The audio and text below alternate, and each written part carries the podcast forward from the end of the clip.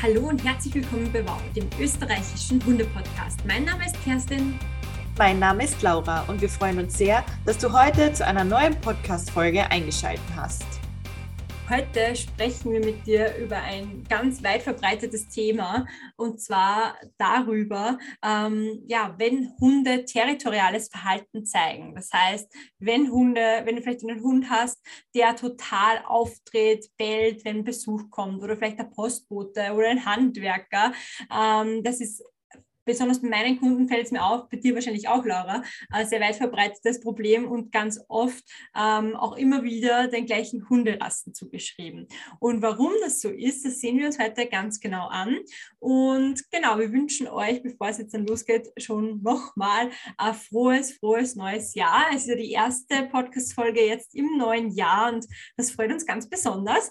Ähm, ja, dass wir auch dieses Jahr wieder ganz viele Podcast-Folgen mit euch teilen dürfen. Wir haben schon sehr viele tolle Themen für euch geplant.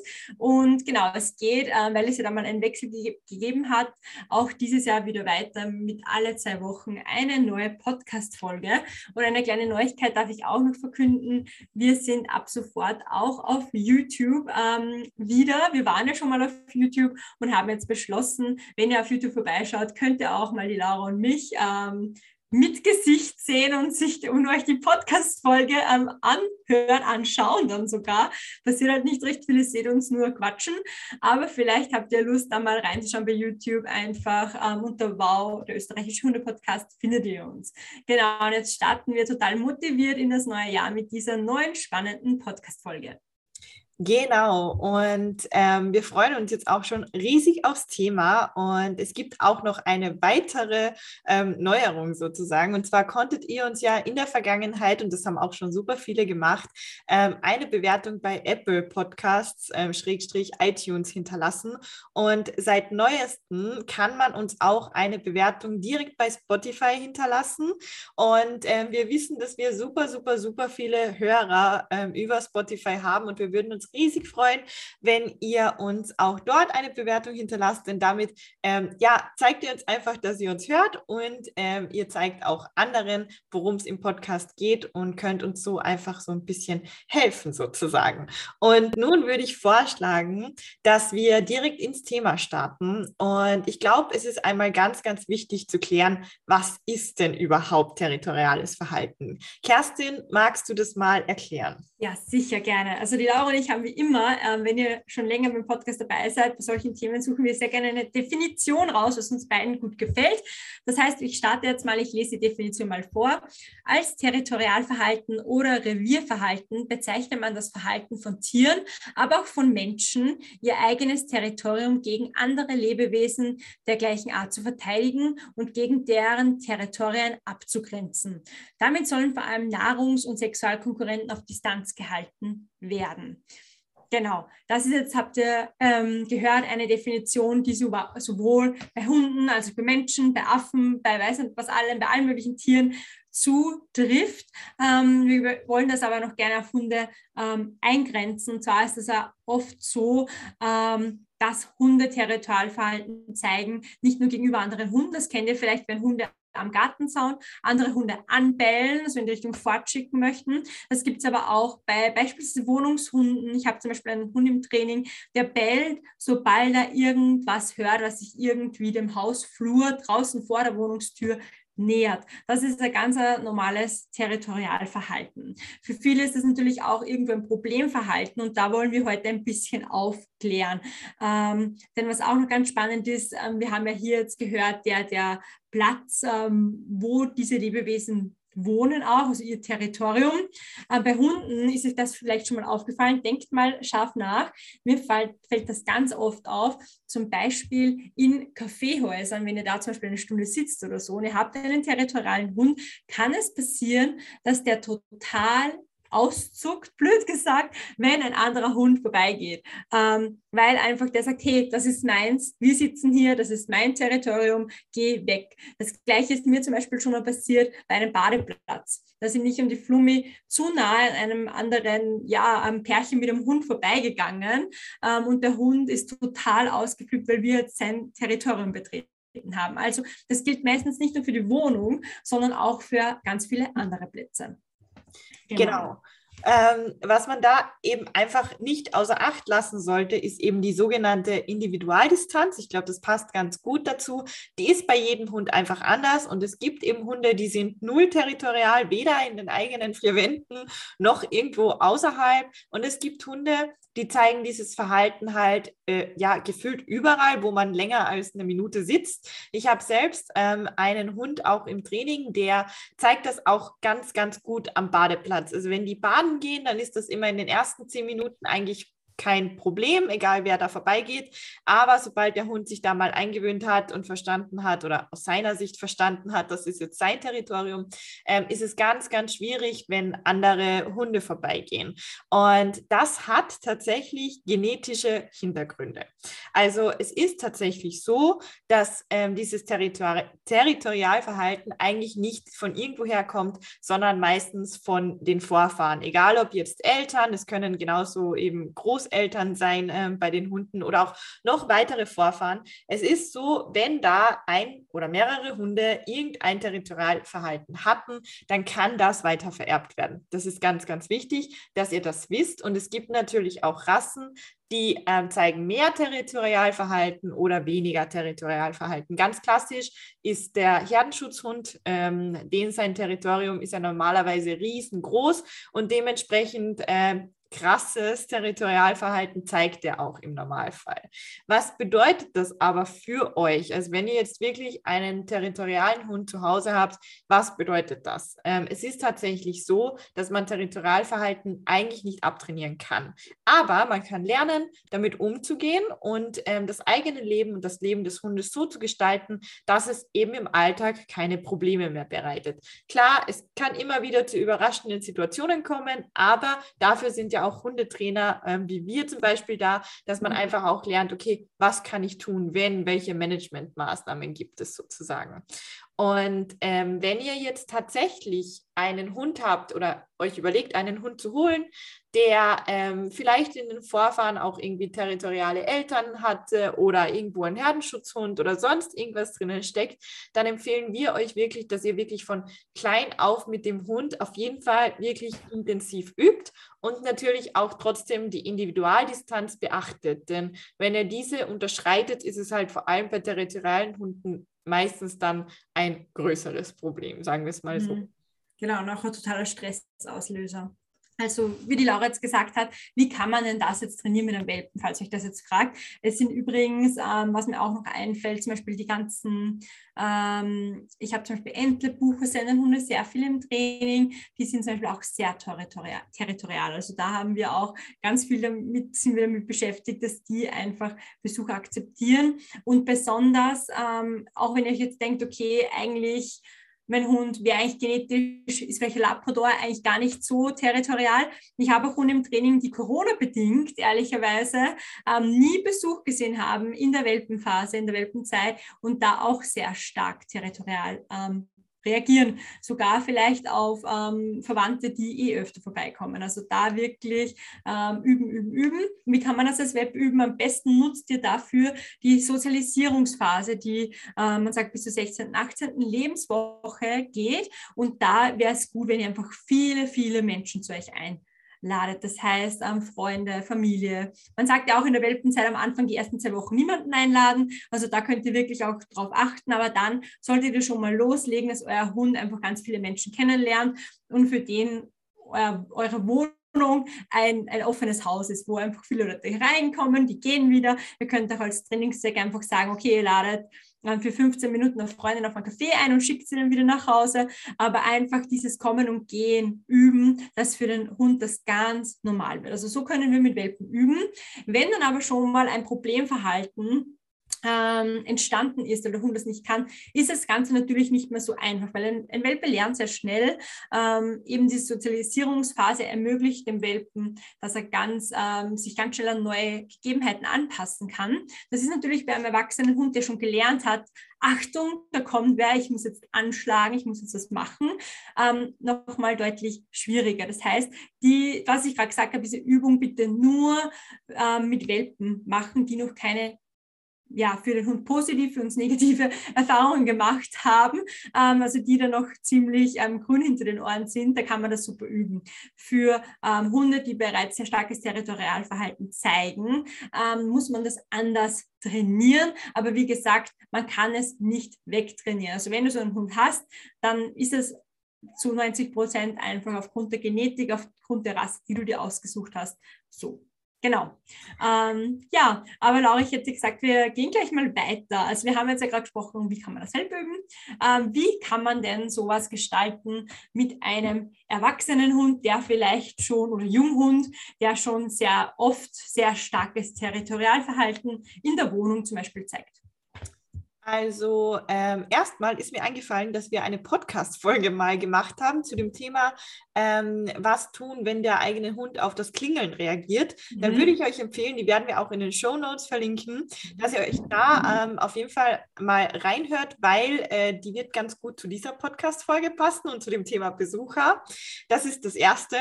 Ähm, das heißt, es geht einmal schließlich auch um eine Art von Gewöhnung. Das heißt, euer Hund, äh, der territorial ist, sollte sich äh, im besten Falle daran gewöhnen, dass halt Besuch kommt, dass es klingelt und dass eben Menschen in die Wohnung kommen. Ähm, es geht aber auch darum, wenn dein Hund tatsächlich ja beim Territorialverhalten vielleicht auch sehr ähm, aggressiv wird, beziehungsweise wenn du Angst hast, dass er aggressiv wird, weil deine Stimmung spielt ja auch immer eine Rolle, dass du auch weißt, okay, was kannst du tun? Einen Hund, der ähm, ein Problem mit Besucher hat, würden wir ähm, im Training immer anleinen, weil dann hast du einfach ähm, eine bessere ja, Kontrolle, sagen wir es mal so. Ähm, ich würde auch den Besucher, also den Trainingspartner im besten Fall bitten, ähm, auf die eigenen äh, Anweisungen zu achten, sprich nicht zu nahe zum Hund zu gehen, den Hund immer wieder für ruhiges Verhalten zu belohnen ähm, und da immer wieder Wiederholungen zu machen, bis der Besucher dann irgendwann nach ich sage jetzt mal 100 bis 1000 Wiederholungen, letztendlich ähm, in der äh, eigenen Wohnung oder in der eigenen Küche sitzen kann, ohne dass der eigene Hund Stress hat. Das ist mhm. mal ein Weg quasi, dass man wirklich sagt, man macht das so Schritt für Schritt. Ganz wichtig, weil die Laura jetzt sagt, mit so vielen Wiederholungen, äh, weil sie euch jetzt denkt, das ist doch arg viel, das ist ganz normal. Also wenn man was positiv mit dem Hund trainiert und das so ein, ein ganz ein starkes Verhalten ist vom Hund, dann dauert das erstens zu lange und zweitens auch noch, ähm, ihr könnt jetzt nicht pro Einheit ähm, 20 Mal dieses Hereinkommen üben. Der Hund würde total gestresst sein und würde sich gar nicht mehr auskennen und würde es würde einfach nur negativ enden. Das heißt, ganz, ganz, ganz kleine Trainingseinheiten machen. Am besten vielleicht sogar mit einer Nachbarin, die zu Hause ist, zum Beispiel, die einfach fragen, ob sie vielleicht da ja, am besten am Tag vielleicht fünfmal oder so kurz reinschauen kann für die zwei Minuten oder einfach mal klingeln und schauen und wieder gehen. Ähm, das kann schon helfen, aber auf keinen Fall jetzt in einer Stunde 100 Wiederholungen reindrücken oder so. Das wollen wir auf keinen Fall. Ja. genau. Sorry, Laura, weiter geht's. Kein Problem. Sehr gute Anmerkung auch. Ähm, also im Prinzip geht es bei diesem Training immer darum, dass euer Hund nicht zu sehr hochdreht, also nicht zu sehr gestresst wird, denn das ist ja auch dann der Auslöser für sehr krasses Verhalten im Normalfall. Und es geht darum, dass ihr euren Hund im richtigen Moment belohnt sozusagen. Aber es gibt eben auch Hunde, die ähm, brauchen dann, selbst wenn der Mensch schon da ist, quasi auch noch Unterstützung. Und die tun sich halt irrsinnig schwer damit, dann zur Ruhe zu kommen und wollen den Besuch dann immer kontrollieren und so weiter und so fort. Und auch da gilt es dann wieder für euch als Menschen Training zu machen. Ihr könnt äh, unter anderem mit dem Deckentraining arbeiten, das können wir euch auch ähm, verlinken. Ähm, ihr könnt auch mit dem Boxentraining arbeiten. Also das ist im Prinzip euch überlassen. Ganz wichtig ist, wenn euer Hund nicht zur Ruhe kommt, ähm, wenn der Besuch dann da ist, dass ihr wirklich Stressmanagement macht. Also kauen, schlecken und so weiter und so fort, damit euer Hund keine negativen Erfahrungen in dem Sinn mehr macht. Und ihr solltet auch im Training wirklich, fragt den Nachbarn oder wer auch immer, wirklich sagen, dass der Nachbar dann nicht eine Stunde da ist sozusagen, sondern dass der auch, sobald der Hund einmal eine Sekunde quasi ruhig ruhig ist, geht der Nachbar wieder. Damit der Hund wirklich die Erfahrung macht, okay, ähm, wenn ich ruhig bin und wenn ich entspannt bin, dann geht der Besuch. Und nicht, wenn ich aufgedreht bin und wenn ich nicht zur Ruhe komme, geht der. Weil das führt ja dann auch wieder dazu, dass der Hund lernt, aha, wenn ich aufgedreht bin, dann gehen die ja eh auch und dann ist mein Stressfaktor wieder weg sozusagen. Also es ist ganz, ganz wichtig, dass ihr hier bei Besuchern ähm, wirklich darauf achtet, dass ihr Management betreibt, Training betreibt und natürlich auch alle Faktoren, die euren Hund vielleicht zusätzlich stressen könnten, auch wegräumt. Also wenn euer Hund zum Beispiel ein Problem mit Futter hat oder so, würde ich niemals während Besuch da ist, ähm, egal ob es ein Mensch ist, egal ob es ein Mensch mit Kind ist oder ein Mensch mit Hund ist, irgendwo Futter herumliegen lassen. Das würde ich einfach nicht machen, weil dann habt ihr einen zusätzlichen Faktor, auf den ihr achten müsstet. Also schaut da wirklich drauf, dass ihr die Umgebung so macht ähm, oder so ähm, vorbereitet, dass, dass es für euren Hund so wenig Stress als möglich ist. Genau, und da ist auch ein gutes Beispiel, die Klingel zum Beispiel. Wenn euer Hund total auf die Haustürklingel reagiert, dann wäre es vielleicht mal ein anfänglicher Schritt, dass man sagt, okay, man trainiert einmal die Klingel ohne Besuch und einmal den Besuch ohne Klingel, ähm, sodass man den Hund von beiden Seiten mehr oder weniger trainieren kann. Weil, wie die Laura gerade gesagt hat, angenommen, der Hund ist schon mal, die Stresskurve geht drauf, weil es klingelt, haben wir dann schon mal einen super Stress und dann steht auch noch ein fremder Mensch vor der Haustür oder ein Mensch, der einfach ungewollt jetzt hier ist, kann ja auch ein Bekannter sein. Ähm, also da ja, unbedingt separat trainieren. Das schau, also da könnt ihr einfach drauf schauen, ähm, damit euer Hund auch schneller Lernerfolge erzielt, weil umso höher der Stress ist, also ein gewisser positiver Stress als Grundlage ist ja eh sehr förderlich fürs Lernen, wenn es ein bisschen ist. Aber wir reden hier von einem Stresspegel, der, der hier oben irgendwo stattfindet, wenn das hier die Grenze ist, ihr könnt das jetzt super sehen auf YouTube, ähm, dann haben wir hier wirklich äh, einen sehr hohen Stresslevel. Da funktioniert das Training generell nicht mehr. Also da könnt ihr eigentlich nichts anderes tun, wie den Besuch wieder heimschicken und schauen, dass euer Hund irgendwie runterkommt. Ich glaube, äh, wir verlinken da auch gerne nochmal die Podcast-Folge zum Thema Stress im Hundetraining das wäre, würde ich sagen, fast Voraussetzungen, wenn ihr das jetzt trainieren wollt, dass ihr euch zusätzlich diese Folge anhört. Weil Stressmanagement ist da eigentlich auch das A und O, nämlich auch erkennen, ist mein Hund denn überhaupt gestresst? Das ist auch immer so ein Thema, was ganz viele Hundehalter, Hundehalterinnen übersehen, dass sie den Hund gar nicht so gut lesen können, ähm, dass sie dann wissen, wie, wie ist denn der gerade drauf, wie fühlt sich der denn? Genau. Genau. Und ähm, wir haben ja vorhin auch äh, das Thema schon angesprochen, was ist, wenn ihr einen Besuch mit Hund bekommt. Und äh, da möchten wir jetzt zum nächsten Thema vorgehen. Und zwar, wenn ihr einen territorialen Hund habt, dann ist es ja nicht ausgeschlossen, dass ihr vielleicht einen Zweithund dazu holen wollt. Oder vielleicht lebt ihr auch schon in der Mehrhundehaltung, aber gehen wir jetzt mal davon aus, dass ihr zu eurem territorialen Hund einen zweiten Hund dazu holen wollt. Und ähm, da gibt es natürlich auch einige einige Dinge, die ihr beachten müsst. Also zunächst einmal wichtig, Futter sollte nicht frei herumliegen, wenn das für euren Hund ein Problem ist. Auch kein Spielzeug. Also ähm, wir haben selbst einen territorialen Hund, äh, ja, in gewissen Dingen territorial ähm, in der Familie. Und da könnte ich niemals mit Litchi ähm, neben diesem Hund irgendwie mit irgendwas spielen, weil das würde für diesen Hund einfach nicht gehen und das weiß ich und somit mache ich das nicht. Und ganz wichtig ist auch, dass ihr euch auf neutralem Boden trefft. Also nehmt nicht den Welpen dann zu eurem territorialen Hund mit nach Hause und sagt, hey, da ist dein neuer Spielpartner. Ähm, denn das wäre denkbar schlecht. Am besten ist es, wenn ihr euch wirklich auf irgendeinem Feld oder Parkplatz trefft, wo auch der eigene Hund noch nie war, damit er das noch gar nicht so wirklich als Territorium kennt und ihr wirklich euren eigenen Hund, der schon vorhanden ist, gut kennt, dass ihr wisst, wie reagiert der an der Leine, welche Managementmaßnahmen kann ich äh, betreiben, muss ich vielleicht einen Maulkorb nutzen, damit dem Welpen nichts passiert zum Beispiel. Ähm, es gibt ja auch Hunde, die lieben den Maulkorb und für die ist das gar nichts Negatives und dann ist es ja was ganz, ganz Tolles äh, für alle Beteiligten, bevor irgendwas passiert. Ähm, und wenn ihr dann die zwei Hunde aneinander gewöhnt habt, sprich, die können mal in ungewohnter Umgebung ohne Probleme nebeneinander sein sozusagen, dann ist es am besten, wenn ihr gemeinsam in die gewohnte Umgebung geht und da auch wirklich darauf achten, dass jeder Hund auf seine Kosten kommt. Also dass auch der bereits vorhandene Hund ähm, auch seine eigene Zeit hat und natürlich auch zeigen darf, wenn ihm was nicht passt. Es gibt nun mal Hunde, die wollen das nicht, dass der ähm, neue Hund oder irgendein anderer Hund auf ihrem Platz liegt. Das ist auch völlig in Ordnung, wenn der eigene Hund das sehr freundlich, unter Anführungszeichen, seine Grenzen aufzeigt, dann muss ein Welpe auch lernen, das zu akzeptieren und da könnt ihr natürlich auch wieder helfen sozusagen und den Welpen wegschicken.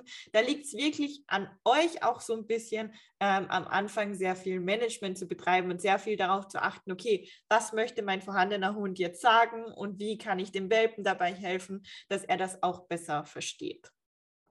Genau, voll schön. Ja, und abschließend haben wir noch ein Thema. Ähm, ja, ich finde, das ist auch immer so, das heißt ein Mythos, aber irgendwie ja, eine Empfehlung, die man immer überall liest, was wir jetzt aber nicht unbedingt unterstützen, Laura und ich, und zwar Kastration. Kastration soll in, in gefühlt 20.000 Hundetrainingsproblemen helfen. Also jetzt, man liest irgendwie, Hund zieht an der Leine, Kastration. Hund mag andere Artgenossen, nicht Kastration. Also ich glaube, das ist so das Internet-Allheilmittel. Ähm, die Laura und ich haben wir da, glaube ich, eh schon öfter mal das angesprochen. Die Podcast-Folgen sind da eher dagegen. Ähm, kann es helfen? kann es helfen bei diesem territorialen Verhalten. Es kann, aber es muss nicht. Das, das können wir nicht beantworten, wir wollen es nur ergänzend erwähnen, weil wahrscheinlich, wenn ihr jetzt auf Google geht und dort googelt ähm, Territorialverhalten beim Hund Hilfe oder keine Ahnung, wie geht das, wie, wie schaffe ich das, ähm, kommt sicher wieder mal das Thema Kastration auf. Ähm, das müsst ihr euch am besten von einem Hundetrainer, Hundetrainerin eurer Wahl einfach mal den Hund anschauen lassen, vielleicht ein, zwei Trainingseinheiten machen, dass man das dann gemeinsam entscheiden kann. Genauso wie am besten ein Tierarztbesuch. Tierärzte können da auch super weiterhelfen. Es soll, also ich glaube, ich spreche auch für dich, Laura, Kastrationen sollen wirklich nur durchgeführt werden, wenn es medizinisch notwendig ist. So steht das auch im Tierschutzgesetz, in Österreich zumindest.